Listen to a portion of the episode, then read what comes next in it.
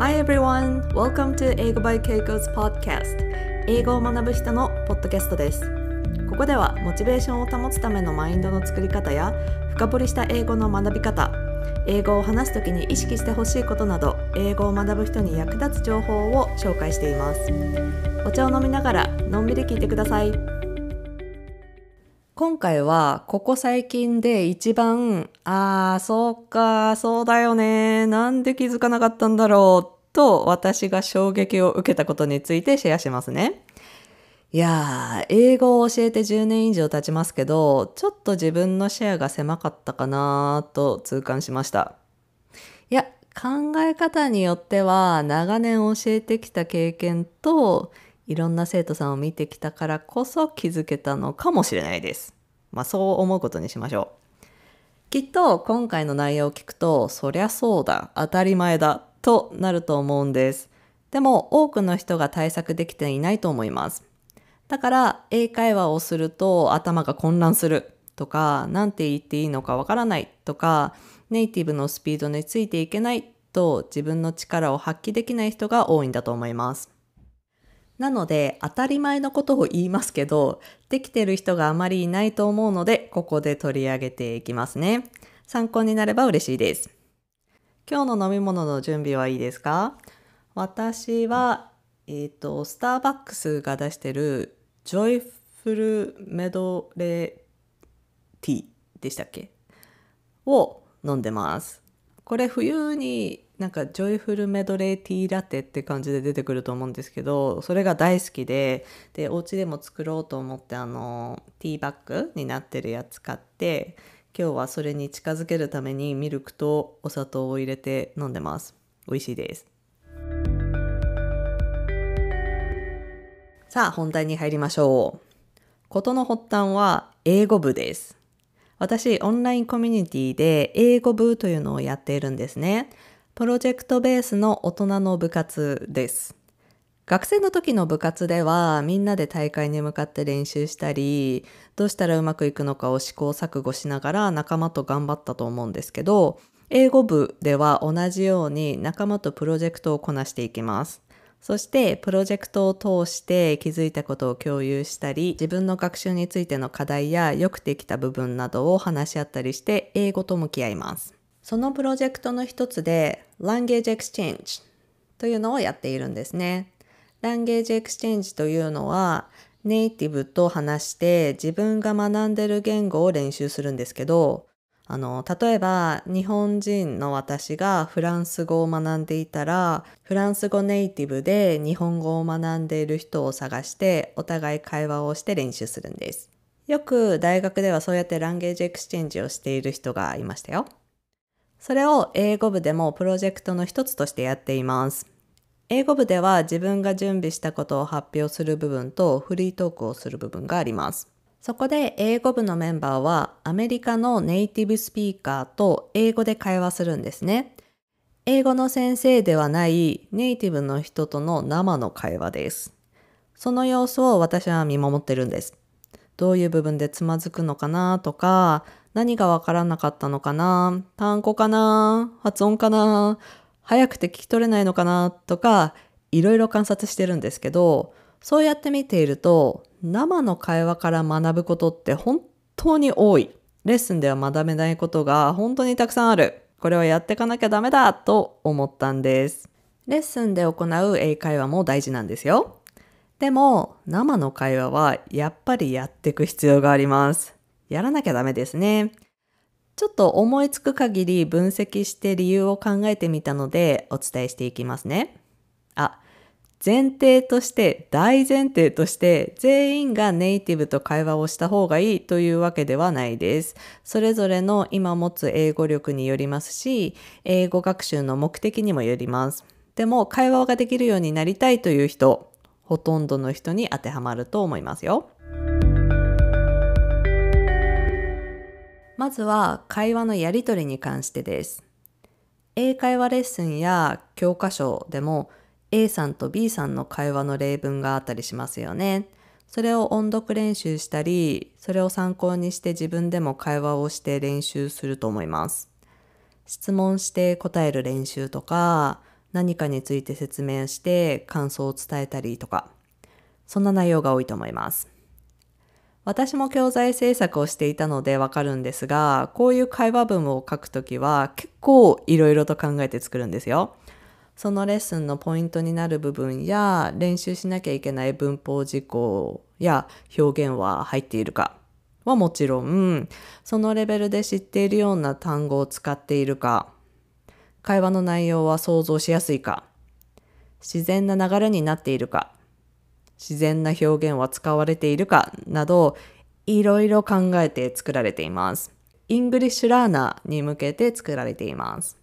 クラスではそういう会話文を練習したり、参考にして会話を実践したりしますよね。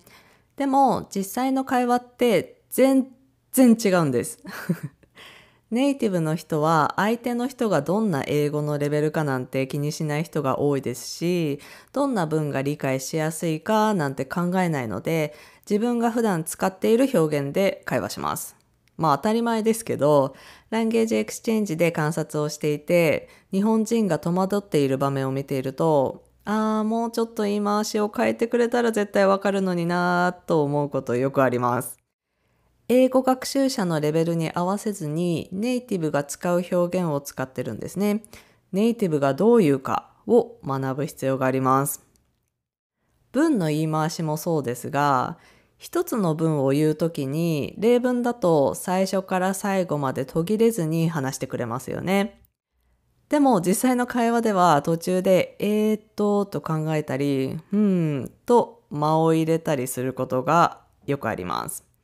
それだけならまだいいですけど、途中で言おうとしていた文を切り替えて、他の文に言い換えたり、言おうとしていたことと単語がちょっと違うなってなった時に、途中で言い換えちゃったりなんてこともあります。日本語でも思い浮かんだままに喋って、なんか単語の順番ごちゃごちゃになっちゃったなとかいう時あるじゃないですか。そういう時も、あ、違う違う、そうじゃなかったとか言わずに、いきなり言い換える時があります。でも、英語を学んでいる人からしたら途中で言い換えられちゃったり文を変更されたら大混乱ですよね。生の英文って本当に流動的だな本当に自由だなと思います。あと教科書の例文と違うのが会話が思いもよらないところに進むってとこです。大抵の会話の例文ってあるトピックについて話していてそのテーマの中で会話を続けたり会話を広げたりしていると思うんですけど、実際の会話ってもう全然違うところに急に飛んだりします。まあ、全く関係ないことをいきなり話したりはしませんが、あ、何々といえばとか、あるキーワードをきっかけに違うトピックになったりします。それが100%聞き取れていない状況の会話だと、え？今何の話してるの？さっきはこの話題だったはずだけど、今もその話何？って大混乱です。英語学習者、英語を学んでる人にとっては、トピックが分かった状態で聞くのと、前情報がないまま聞くのでは、全く理解度が違うんですよね。ある程度情報があると、聞き取れた部分をつなぎ合わせて理解できるんですけど、いきなりテーマが変わってしまったら、もう大混乱です。本当に会話は自由です。どんなところにでも転がります。あとは、レッスンで先生が話す英語というのはかなり調整されています。相手に合わせてスピードを落としたり、相手が知っているだろう単語を使うようにしたり、あまり文が長くならないようにシンプルに伝えたりします。途中で文を言い直したいのならば、それがわかるようにもう一回言い直すねと伝えます。もちろん相手のレベルに合わせて話しますが、全体的に日本人がわかる言い方で伝えるのが上手です。もうこれは先生の経験が長い人は無意識にやっちゃってます。癖です。でも、罠です。なので、レッスンでは理解できるなという気でいると、実際の会話での差に驚くと思います。スピードがまず違います。人によってははっきり発音しない人もいます。日本語でもボソボソ話す人いるじゃないですか。そんな感じです。そして日本人が理解できそうな文法とか表現を知らないので学習者にとっての簡単な英語を知りません。だからもし理解できなくて、わからない、どういう意味と伝えたとしても、言い換えた表現が必ずしも簡単になってなかったりします。せっかくわからなかった時は、I don't understand, what do you mean? と聞けたと思っても、言い換えてもらったところでもわからない。なんてこともザラにあります。あとは、日本人特有の英語を理解するのが上手なのも先生です。日本人がしがちな発音のミスを知っているので、ある程度のカタカナ発音でも理解してくれます。また、よく間違える英語表現も知っているので、こういうことを言いたかったのね、と理解してくれます。なので、レッスンでは伝わるのになかなか伝わらないなと思うかもしれません。このように、レッスンや学習者向けの教材、日本人に慣れている先生との会話はかなり English learner に合わせられています。なので早いうちから先生ではない English speaker と実践の会話をしていくのは大事です。実践をしていくことで自分が話した時に何が伝わって何が伝わらないのかがわかります。相手がどんな英語の話し方をするのか、どんなスピードで話すのかが体感できます。自分のレベルに合った英語だけではなく、実際の会話で使われる英語や言い回しのいろんなパターンを学べます。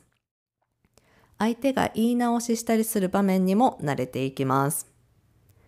先生に教えてもらう、まずはゆっくりの環境で確実に理解をしながら練習するのも大事。だけど、英語学習者、 English learner という立場で調節された英会話で練習するだけでなく、English speaker として生の会話に参加しましょう。もちろんわからない、伝わらないという場面に出くわすこともたくさんあります。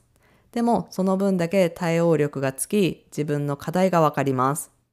傷つくこともたくさんあります。失敗することもたくさんあります。私も高校生で留学した時にそれを経験し失敗し、たくさん悔しい思いもしました。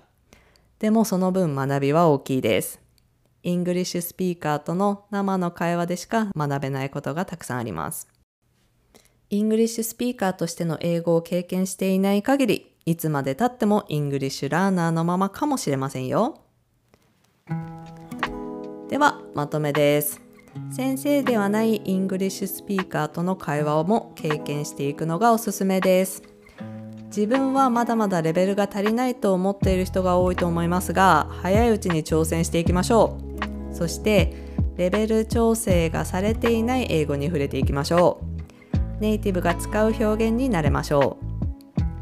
流動的な会話の流れに慣れていきましょう途切れ途切れで話す英語になれましょう自分の英語の何が伝わらないのか経験から学びましょう。会話の対処法を身につけましょう。傷つくこともあるかもしれませんがそこからの学びは大きいことを忘れずにチャレンジしましょう。そして English learner としてではなく English speaker として経験をたくさん積んでいきましょう。